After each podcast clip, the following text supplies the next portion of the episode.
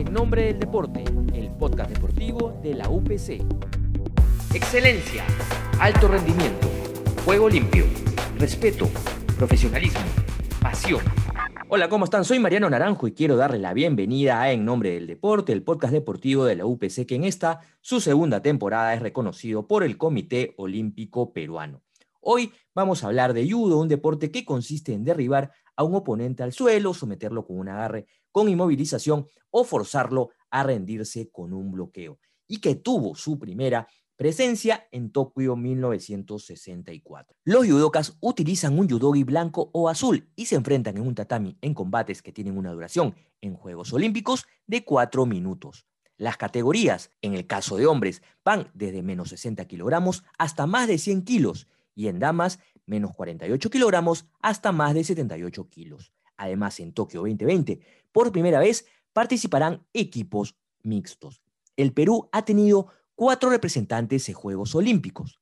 Fernando Ferreiros en Los Ángeles, 1984, Germán Velasco en Sydney 2000, Carlos Segarra en Beijing 2008 y Juan Miguel Postigos en Londres 2012 y Río 2016.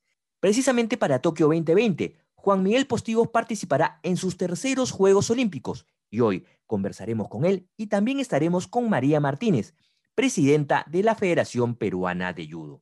Así que siga con nosotros, que esto es En Nombre del Deporte. En Nombre del Deporte. Bien amigos, como lo comentamos al inicio, hoy vamos a hablar de judo y tengo el honor, el gusto de presentar a Juan Miguel Postigos, judoka peruano, que ha participado ya en dos Juegos Olímpicos. Esta será su tercera experiencia sin duda y a quien tengo el gusto de presentar hoy. Juan Miguel, ¿cómo estás? Encantado de conversar contigo y de tenerte aquí en, en nombre del deporte. Hola Mariano, ¿qué tal? El gusto es mío. Nada, contento. Cuéntame, Juan Miguel, ¿qué significa el judo para ti? ¿Qué significa este deporte para ti? Bueno, el judo es ahora mi vida, ¿no? Prácticamente. desde que inicié a los seis años hasta, hasta el día de hoy, creo que es el deporte que me ha dado muchas alegrías personales, el que me ha visto crecer y madurar eh, como persona y también deportivamente hablando. Creo que me ha dado todo y, me ha llevado, y esta pasión por el judo me ha llevado a donde estoy, ¿no? Eh, vivo en Francia hace 11 años gracias al deporte, vivo haciendo lo que me gusta y gracias al apoyo del IPD y de la federación y creo que eh, esta pasión por ese deporte me, me, está dando todo lo que, lo, lo que más me gusta en la vida, ¿no? Nos dices que empezaste a los seis años, pero ¿cómo llega el judo para ti? ¿Cómo, ¿Cómo es ese momento en el cual tú empiezas a practicarlo y de ahí, mira, ya han pasado tanto tiempo? ¿Cómo, cómo empieza esa relación? Bueno, el, judo empezó para mí por, por suerte, porque cuando yo, yo era una, eh, me considero una persona muy hiperactiva, cuando era un pequeño lo era aún, aún más. Entonces, mis padres con ese, para tratar de canalizar esas energías, intentaron que yo haga distintos deportes, hice natación, hice karate, hice, hice jugué al fútbol y ninguno encajé. Cuando de pronto, una vez en mi colegio de primaria, el, eh, mi club de judo fue a hacer una exhibición porque estaban buscando un local para poder entrenar. Entonces yo intenté, probé ahí, me gustó desde, desde el primer minuto y entonces ahí, ahí nace esta historia, ¿no? con, con, el judo, que, que después, bueno, cambiaron de localización, fueron al Estadio Nacional, lo seguí en el Estadio Nacional donde prácticamente entrené casi toda mi vida, hasta el momento en que yo me voy a Francia y después ellos pasan a la Videna, pero yo ya estaba en Francia, ¿no? Entonces creo que ahí nació todo, todo estamos por el judo. ¿Qué tan importante es ese apoyo de parte de la familia, de parte de tus padres? Wow, es, es bastante importante, ¿no? Eh, porque cuando, cuando uno inicia en el deporte, eh, uno no sabe hasta hasta qué punto uno puede llegar, ¿no? Uno inicia en el deporte eh, porque le gusta y yo siempre, nunca recibí esa presión por, de mis padres porque mm, me digan, va a ser deporte para que llegues a una olimpiada, para que ganes una medalla o para que ganes este dinero. Jamás me dijeron eso. Mis padres me dijeron, ¿te gusta el judo? Sí me gusta. Haz, haz, haz el deporte que tú quieras. ¿Te gusta el judo? Vamos a apoyarte a que continúes Luego los resultados se fueron viendo poco a poco, ¿no? Mientras más crecía, lo, fui ganando torneos, competencias. En ese momento, eh, hablamos de la época del 2005-2006, el IPD no, no apoyaba como lo apoya ahora, ¿no? Entonces mis padres tenían que ah, financiarme algunos torneos, tenían que pagarme algunas cosas de sus propios bolsillos para que yo pueda seguir haciendo lo que me gusta. Hoy en día creo que sin ese apoyo yo no hubiera podido llegar a donde estoy, ¿no? Esa, esos torneos que, que yo hice gracias al, al financiamiento de ellos, en, en, parte me dieron la experiencia para poder tentar clasificar a unos Juegos Olímpicos más adelante y poder eh, eh, intentar llegar al alto rendimiento, ¿no? Tú hablas de que estás hace 11 años en Francia. Eh, ¿Es parte del sacrificio que has hecho por este deporte? Sí, pues mucho, es parte, es una, es una parte enorme, Yo me fui con apenas 21, de 20 a 21 años yo me fui para Francia. Mi madre fue la que, la que me dijo, anda, anda, eh, te doy las alas para que puedas volar por ti mismo, andas tu vida allá. Yo comencé a entrenar acá gracias a ella porque porque en realidad otro tipo de persona, otro tipo de padres me dijo, no, no te vayas, que acá está la familia, que acá, acá tienes todo. En cambio ella, ella me dijo, no, no, me dijo, anda, anda, anda, haz lo que te gusta, anda, entrena. Entonces yo me fui. La verdad que en estos 10 años el sacrificio ha sido muy grande, porque en, en medio de, de, estos 10 años yo perdí a mi madre, mi, mi prima, que es como mi hermana, tuvo su hijo, entonces es un sacrificio muy grande. Yo veo muy poco a mi familia, en realidad, porque ellos no tenido la oportunidad de venir aquí a Francia, ¿no? Entonces, todo ese sacrificio ha sido simplemente por, por cumplir mis sueños. Desde que estoy en Francia, he podido clasificar a tres Juegos Olímpicos seguidos. Entonces, yo creo que, que no me considero el mejor judoka peruano, pero creo que estoy marcando, estoy marcando un hito, ¿no? Que esperemos que, que las, las generaciones que sigan puedan hacer lo que yo en un momento estoy haciendo, ¿no? Que es poder competir consecutivamente en Juegos Olímpicos, ¿no? ¿Y qué significa esto de, de estar en, o de haber clasificado a tres Juegos Olímpicos? Yo pienso que yo, ni yo mismo me lo esperaba, ni yo mismo me lo, lo imaginé, porque en realidad son, eh, uno piensa que las Olimpiadas haces una competencia y clasificas, ¿no? Yo pienso que todo el mundo cree o tiene esa, esa idea, pero la, la realidad es que hay todo un proceso, son cuatro años de, de, de, torneo tras torneos, comenzando por Juegos Bolivarianos, que es donde empieza el ciclo olímpico, y después los, los dos últimos años, en el caso del judo, que son por lo menos de 10 a, a 20 competencias casi por año para poder buscar una clasificación olímpica. Entonces yo creo que, que, que no es fácil. Todo, la gente, es mucho más difícil de lo que la gente se imagina, ¿no? Y sobre todo tratar de competir en el mismo nivel. Eh, es un sacrificio muy difícil. ¿Cuántas horas de, de, entrenamiento le dedicas, Juan Miguel? Al judo yo le dedico por semana unas de 20 a 25 horas, dependiendo de, claro, los periodos, dependiendo de, de cómo, de cómo el, los, estén organizados los entrenamientos, pero sí le dedico al día, dos veces al día, eh, dos horas en la mañana y dos horas por la tarde pero todo depende, ¿no? Pero le dedico mucho tiempo al en mi vida, entonces quizás en estos momentos y por, el, por un tema también de, de edad y de que, claro, yo comienzo ya a envejecer porque es parte de la vida, eh, le, estoy le estoy dedicando un poquito menos de horas, pero más, más lo que es la calidad, ¿no? Cosas muy, mucho más específicas a lo, que, a lo que yo necesito en cuanto a preparación física y en cuanto a, mi, a la especificación de mi deporte pero también es por, es por, un tema en que uno llega a una edad en que, claro, eh, tienes tanto, tanta carga de entrenamiento encima que ya no te hace falta cantidad, sino más que todo calidad. Entonces, e, eso también es importante saberlo y es importante también darse cuenta de, de eso, ¿no? ¿Y el peso es importante para el, para el judo? Sí, es bastante importante el peso. En realidad, eh, yo es, antes hacía 60 kilos, las dos primeras Olimpiadas las hice en, en 60, Londres y Río. Y en, esta, en estos Juegos Olímpicos yo he tenido que, he tenido que subir a, a 66 por el simple hecho de que, claro, cu cuando yo hacía 60 me costaba mucho dar el peso. Ya era por un tema óseo, un tema físico, llegaba, llegaba bien, pero no llegaba, el, la bajada de peso me, me, me, afectaba en realidad un poco, ¿no? Entonces, por un tema, por un tema de buscar alargar mi carrera deportiva, buscar disfrutar más de lo que hago, cambio de categoría a 66 y, en que en una parte me fue mejor, o sea, la decisión no fue, no fue mala, fue muy buena.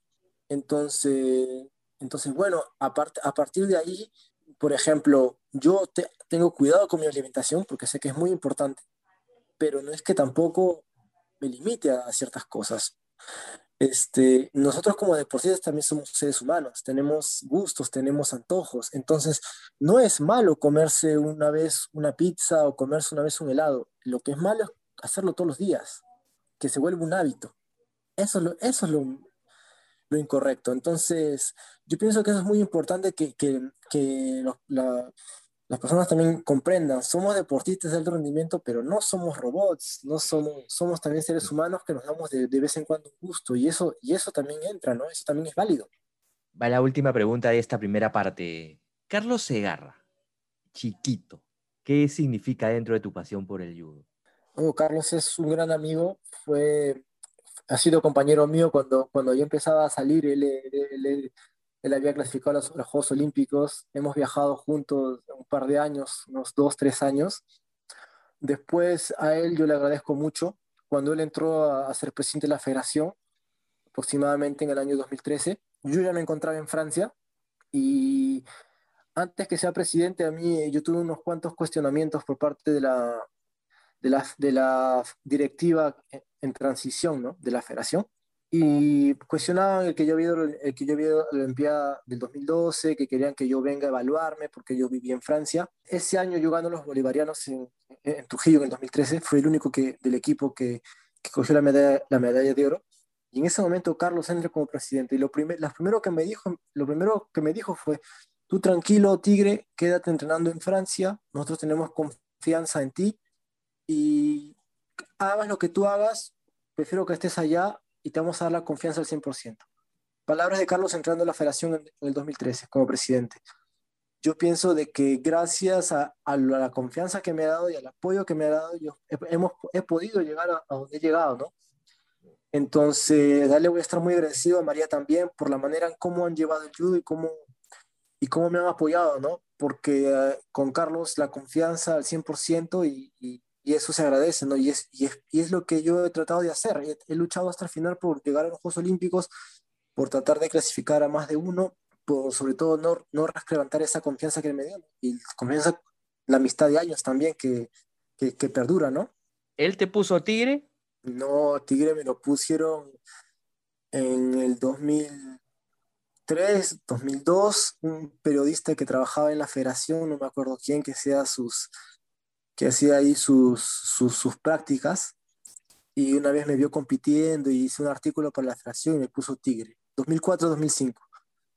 Yo no, no, me acuerdo quién era, pero me pusieron Tigre y al final quedó con esa chapa. A mí no me gustaba al, al comienzo, pero al final, al final uno termina acostumbrándose y bueno, ya le agarré gusto, creo. Vamos ahora, y quiero invitarte a esta secuencia, nuestra secuencia denominada Las Preguntas Ping Pong. ¿Película favorita? Harry Potter. Deportista que admiras. Me gusta Nadal, Rafael Nadal. ¿Alguna canción para entrenar? Una salsa. Cualquier cosa, pero una, una salsa tiene que ser. ¿Famoso del deporte que conoces? No sé, te, Teddy Riner podría ser uno de ellos que conozco, no conozco tan cerca, pero conozco. Judoka, 10 veces campeón, 10 veces campeón mundial. Es el, uno de los más conocidos del, del deporte. ¿Algún amuleto, cábala, ritual que tengas antes de una competencia? Eh, siempre llevo, siempre llevo eh, mi, mi, Señor de los Milagros con la, con la foto de, de mi mamá que, que, me acompaña para todos lados. Y la, desde, que, desde que compito, desde, desde que hice Londres, peleo con la misma licra. Mi cábala, hasta, hasta el día de hoy. Ya está vieja, rota, pero siempre la misma licra. ¿Número de países en los que has competido? No podría decirte, pero fácil son más de 60. Francia, ¿qué significa Francia para ti? Es mi segunda casa. Bueno, prácticamente mi casa en estos momentos. ¿Qué significa ser zurdo? Es, es algo bueno, ¿no? Maradona es zurdo, Messi es zurdo. es, es, algo, es algo bueno, yo creo. ¿Te beneficia en, alguna, en, en algo para ti? ¿Para tu competencia? Sí, eh, incomoda a los otros. A, la, a, los, a los adversarios no les gusta mucho competir con zurdos. El tigre. ¿Qué significa el tigre? Eh, creo que es un apodo por, por mi forma de competir una comida rara que hayas estado en un país y de pronto te, han, te hayan puesto un plato que tú digas, wow, y te quede grabado eso. No importa el nombre. Uy, pero... eso me queda grabado, me va a quedar grabado toda mi vida. Una vez en, en Samoa estaba con Carlos Segarra y, y, Germán Velasco, una competencia, y teníamos hambre y fuimos a, a, como un restaurante a comer y nos dieron como un sándwich con, con gusanos, una cosa así. Cuando lo mordí vi- y vi que era, lo escupí porque no, y, eso que yo no soy difícil para comida, pero eso no lo comí nunca en mi vida más. En Samoa, en unas islas ahí en Oceanía. Te quedó grabada. Me quedó grabado hasta ahora, 2011. Uf, estamos ahí, ah, y más. Ok, pasemos a algo más agradable. Tu comida favorita, tu plato favorito. Arroz con pollo con papa huancaína. ¿Te lo preparas tú mismo allá, en Francia? No, no, no, no, no, no llego a tanto. No llego a tanto. Sé cocinar, pero no, no llego a tanto. Pero el que hacían ahí en, en mi casa, wow, no, delicioso. La última. El mejor lugar para entrenar. En donde estoy, Francia. Porque, aunque yo, yo he ido a, a lugares mejores, ¿no? Para entrenar.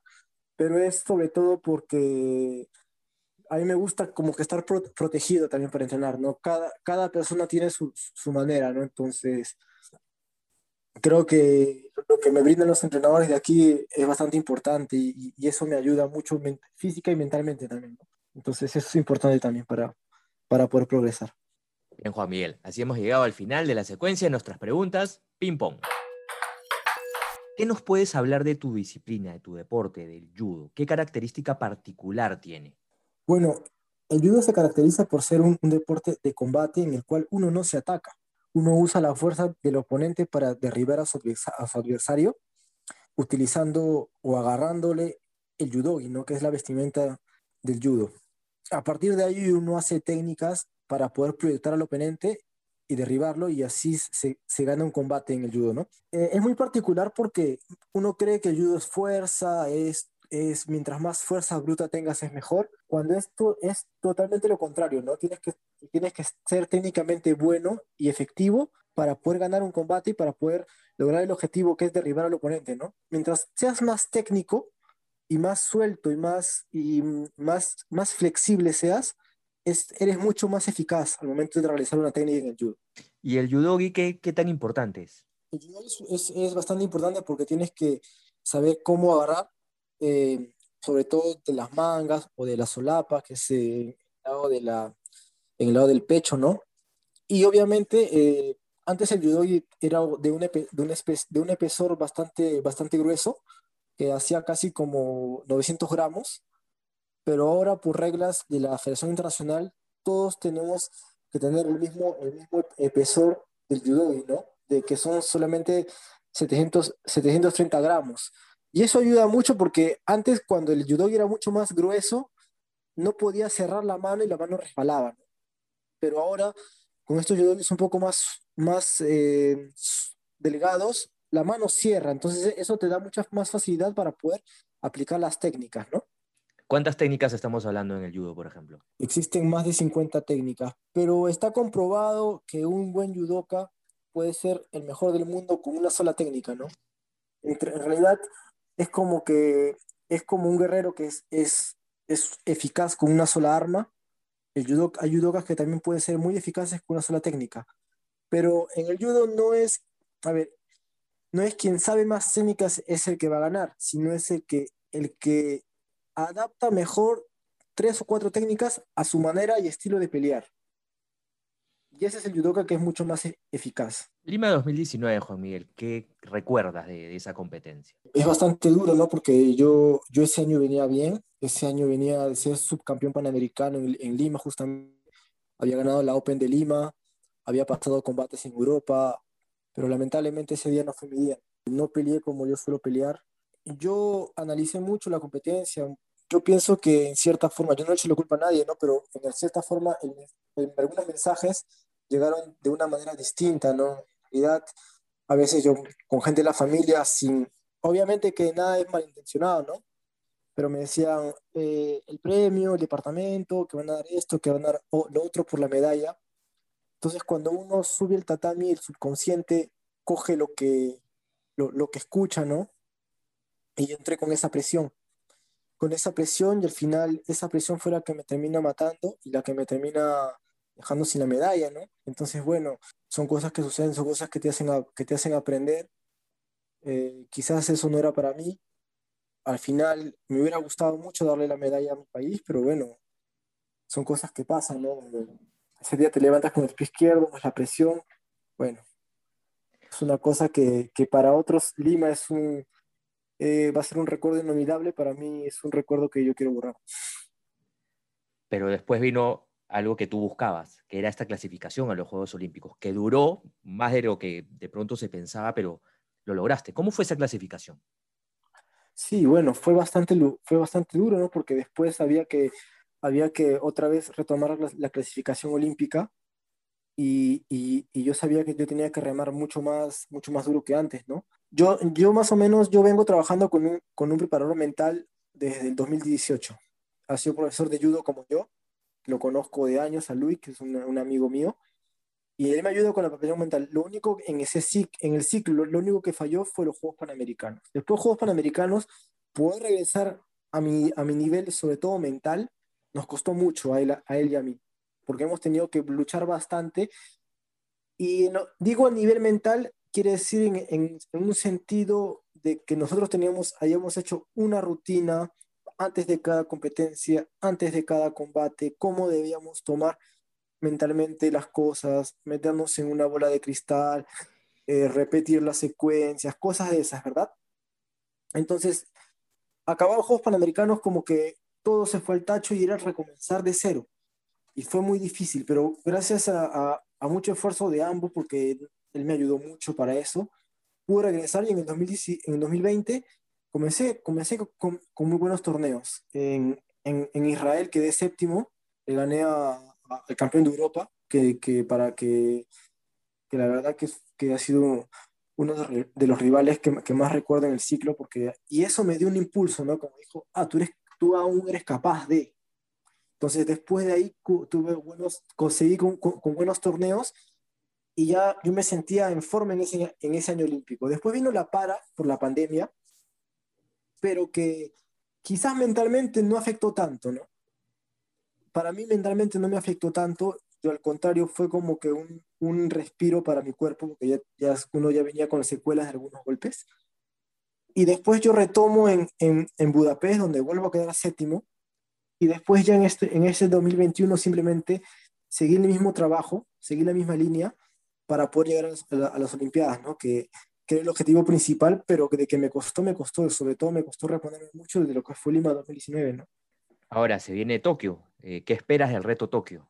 Espero poder disfrutarlo. O sea, presión y, y, y objetivos siempre hay, pero presión o demostrarme al, demostrar algo a mí o a la gente, yo creo que, que eso no, eso no, no pasa por mi cabeza. Yo pienso que debo disfrutarlo, debo de salir a hacer lo que me gusta, debo prepararme bien para estar bien ese día para poder estar a la altura de la competencia, porque son, son unos Juegos Olímpicos, eso, no, eso no, no hay que olvidarse, pero con la mentalidad de que hay que salir a disfrutar, porque a lo mejor, como yo vengo diciéndole en, en otros medios, eh, sean mi, mis últimos Juegos Olímpicos, ¿no? Ya tengo una edad, una edad así más o menos en la que quiero pensar en otras cosas, en que debo, debo dejar de ser tan egoísta con, lo, con, lo, con la gente que está alrededor mío porque creo que ellos también se sacrifican mucho para que yo pueda cumplir mis sueños, ¿no? Entonces, entonces bueno, hay que tomar así, hay que tomar así estos Juegos Olímpicos. ¿Prometes algo en estos Juegos? Prometo avanzar, romper esa maldición del primer combate. En, en Londres y en Río me fui sin ganar un combate y, y esta vez prometo, prometo dar lo máximo para poder pasar al menos ese primer combate y ya después que la competencia se abra. Por lo que nos dices hace un momento, ¿tienes ya pensado, planificado algo más después de, del judo, pero ¿hasta cuándo te quedas en el judo? ¿Solamente hasta estos juegos? No, no. Yo tengo un reto conmigo mismo, hay espinas que quiero sacarme de, de, del corazón todavía. Espero seguir unos dos años más. Obviamente ya con solamente competencias muy específicas, pero hacer el, el circuito hasta, hasta París lo veo, muy, lo veo muy lejano. Yo creo que, que, si, que si me que si me lanzo a hacer eso, eh, mañana me encuentro soltero y, y, mis maletas están en la puerta de mi casa. Entonces, entonces son, son algunas, hay, hay, hay, que, hay que simplemente eh, decidir bien las cosas. ¿no? La última pregunta ya, Juan Miguel, para cerrar. ¿Qué mensaje final para que más personas entiendan eh, la importancia del deporte? No solo del judo, sino del deporte en general. Bueno, que el deporte te da mucha disciplina, te, te educas. Yo creo que es una, una de las de las mejores formas para que, para que las personas eh, dejen de ser, de, que haya, deje de haber tanta violencia, ¿no? Que deje de haber tanta, tanta, tantas cosas, tanta, tanta perdición por algunos adolescentes. Yo pienso que el deporte es una manera, una manera muy sana de tratar de educar a nuestros adolescentes y a nuestros niños, ¿no? Y muy aparte de eso es por, es por todos los beneficios que te da el deporte, ¿no? Te da buena salud, te, te ayuda a crecer, hay tantas cosas que...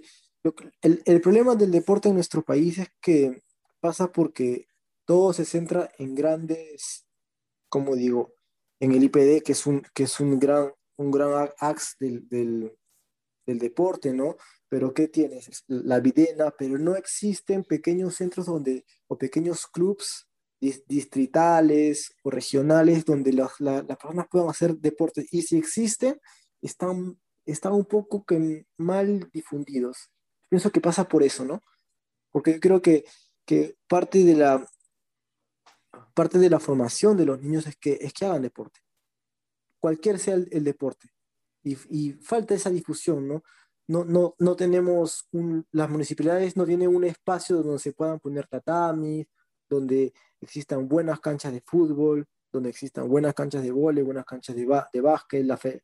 Entonces, se, se, se, le dice a la población, hagan deporte, pero no hay ni, ni material humano ni la material de infraestructura para poder realizarlo. Entonces, tú le pides a una persona, no sé, del RIMAC, de donde yo vengo, ay, haz deporte en tu distrito.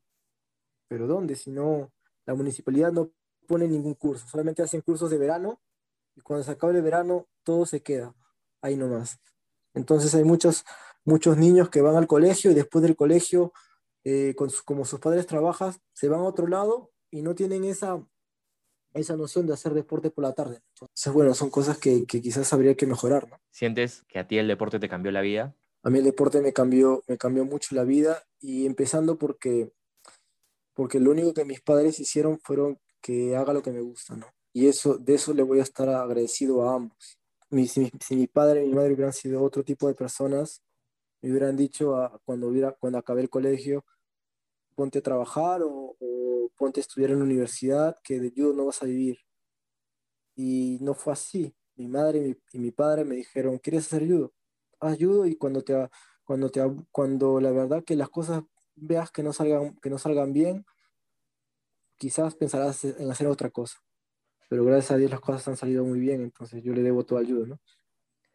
Perfecto, Juan Miguel. Ha sido una, una súper conversación. Te agradezco por el tiempo. Sé que, gracias a ti que, estás con el entrenamiento, pero gracias y, a seguir entrenando y a seguir dejando un alto el nombre del país, por supuesto. No, gracias a ti, Mariano. Ha estado muy chévere la, entrevista. Gracias, de verdad. En nombre del deporte. Seguimos en En nombre del deporte y vamos a entrevistar ahora a María Martínez, presidenta actual de la Federación Peruana de Judo. María, ¿cómo estás? Bienvenida en nombre del deporte. Un gusto de conversar contigo. Hola, encantada de estar aquí con ustedes. María, cuéntanos, eh, ¿de qué manera el judo en el Perú ha crecido en estos últimos años? Tú que tienes ya varios años radicando en el Perú y, viendo básicamente este crecimiento.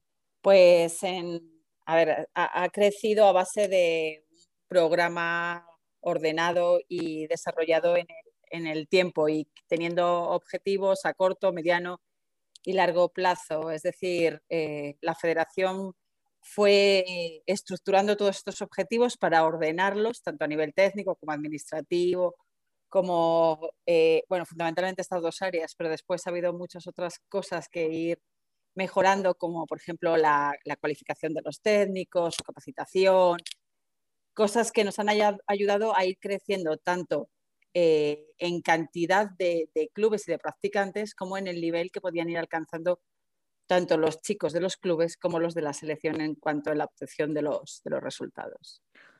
¿Cómo vienen apoyando, digamos, actualmente a, sus deportistas? Bueno, pues intentamos apoyarles de manera integral en todas aquellas cosas que, que les pueden afectar, porque finalmente el deportista es un todo y sus resultados dependen no, solamente de lo, bien que está físicamente, sino de que el conjunto de cosas que le afectan puedan llevarle a esos resultados. Entonces intentamos, hemos estado intentando apoyarles tanto a, nivel técnico como una, una línea de, de, eventos que, les pudieran hacer crecer a nivel de, entrenamientos, teniendo a todos los profesionales a su disposición, nutricionistas, fisios, doctores, entrenadores de judo, tratando de capacitar a los entrenadores para que cada vez sean mejores profesionales y les puedan ayudar más. En todas las necesidades que pueden tener a nivel de material deportivo, de, hemos intentado mejorar en, en todo lo posible las instalaciones en las que entrenan para que tengan las mejores cosas y también después tratamos de apoyarles en, su desarrollo personal, en sus estudios, en, que no dejen, no abandonen sus carreras, sus estudios de, a veces vienen atletas muy jóvenes que todavía están en el colegio. Tenemos a una persona que les hace seguimiento, que, vigila, que, ellos tengan ese apoyo que tendrían en sus casas con sus padres y que cuando están en concentración, pues que la propia federación se encarga de, darles. Eh, Lima 2019, de cierta forma, dejó la valla alta para, la federación, porque si bien es cierto, tuvimos varios deportistas, pero Juliana y básicamente Alonso fueron los que consiguieron medallas, ¿no? La valla está alta, pero también Utah consiguió, consiguió medalla. Conseguimos tres medallas, que son la de Utah, Galarreta, Juliana y Alonso, pero también perdimos cuatro medallas, que se disputó la medalla y perdimos, quedamos quintos, que fueron la de Billy, la de Dilmer Calle, la de José Arroyo, eh, olvido de Juan Miguel. y Juan Miguel, claro, y Juan Miguel. Entonces, en verdad, a mí me dejó un sabor agridulce los, los juegos porque batimos todos los récords. Nosotros solamente teníamos dos medallas en toda la historia de los Juegos Panamericanos una que había conseguido Carlos en Río, 2017, en Río 2007, otra que había conseguido Juan Miguel en, Guadalajara en 2011. Entonces, en unos, solos, en unos únicos juegos conseguimos tres, batimos todos los récords. Pero me quedó ese sabor agridulce de que perdimos cuatro, que pudimos, estuvimos las mismas posibilidades de ganar el combate por el bronce de Brigitte, por ejemplo, por poner un ejemplo, fue con la misma judoka con la que ganó el bronce en el Panamericano dos meses antes. Duró 18 minutos ese combate, los combates de judo suelen ser de 5 minutos, fue disputadísimo. Y los atletas estaban muy nerviosos. Sí les pesó, les pesó mucho la responsabilidad, yo, yo estoy firmemente convencida, les pesó mucho la responsabilidad de estar en casa. Creo que si esos mismos juegos, en ese mismo escenario, con ese mismo sorteo, no son en Lima, son en otro sitio, no tenemos tres, sino que tenemos eh, siete medallas en este momento. Es algo que precisamente me dijo Juan Miguel que tuvo mucha responsabilidad. Mucha. ¿no? Que la presión, el departamento, la medalla, qué sé yo, y lo sacó de los juegos. ¿Crees que es eso?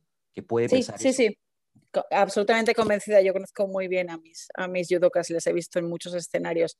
Y son chicos eh, que, han, que han viajado mucho, que se ha trabajado mucho con ellos, que han estado en escenarios muy complicados.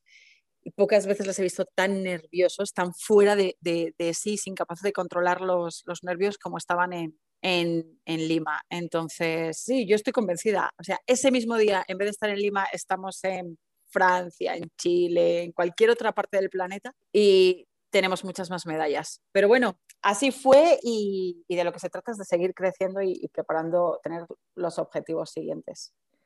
Con lo que me dices, ¿les deja o te deja a ti como presidente un sinsabor de tener solamente un representante en Tokio? Que es Juan Miguel, precisamente. También, o sea, esto también eh, aquí pesan muchas cosas. yo creo que pudimos tener, debimos tener al menos dos, pudimos tener hasta tres.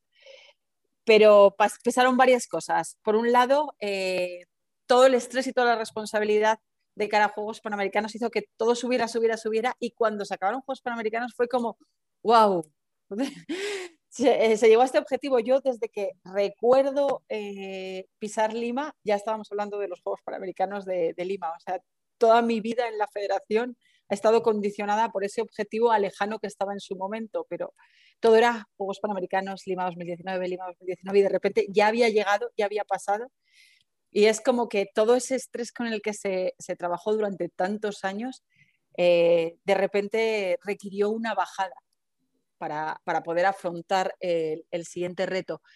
Probablemente al resto de los deportistas de otros países no les pasó eso, porque eran Juegos Panamericanos, igual que eh, cualquier otro ciclo olímpico, pero para nosotros sí requirió un mayor tiempo de, recuperación de los, de los atletas, esa ansiedad que se había generado. Y después, bueno, la pandemia, los tiempos que paramos, eh, que desestructuraron, aunque intentamos mantenernos, pero desestructuraron muchas cosas. Entonces, no es que quiera poner excusas ni mucho menos, pero no, no, no, no nos fue especialmente bien. Y después hubo cosas absolutamente desafortunadas. Por ejemplo, después del campeonato panamericano, Juan estaba clasificado por plaza directa y teníamos ya a la otra persona clasificada por la plaza continental. Y bueno, era casi imposible que el bielorruso que venía detrás le pasara, tenía que llegar a la final de un Gran Slam. Bueno, pues llegó a la final de un Gran Slam, lo rebasó, le quitó la plaza directa. Es decir, bueno, se juntaron muchas cosas, pero así es el deporte.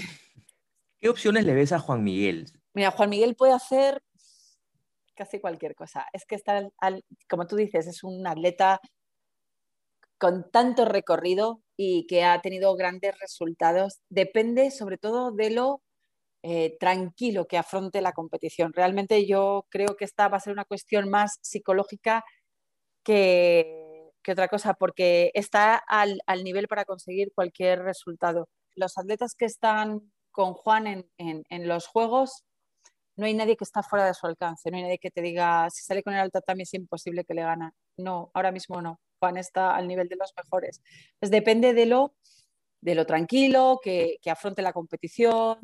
estoy absolutamente segura de que va a llevar espléndidamente preparados los combates porque él es una persona muy táctica, muy ordenada, siempre piensa mucho los, los combates antes de, de salir y de que las condiciones y un poquito de fortuna, la que nos ha faltado en la clasificación, le ayude y tal vez nos da una gran sorpresa.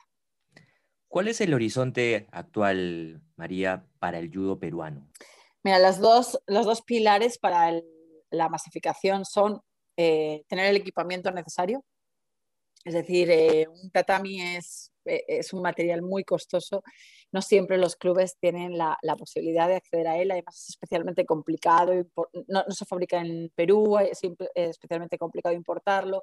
No, la, la, federación eh, creó un programa de cesión de materiales para intentar fomentar aquellos lugares donde había una mayor proyección y donde se estaban dando mayores resultados y había entrenadores que cumplían una serie de requisitos eso sí, nos ha dado muy buenos resultados. Es verdad que en esas zonas donde hemos sido capaces de llevar eh, un, tatami ha habido un mayor desarrollo.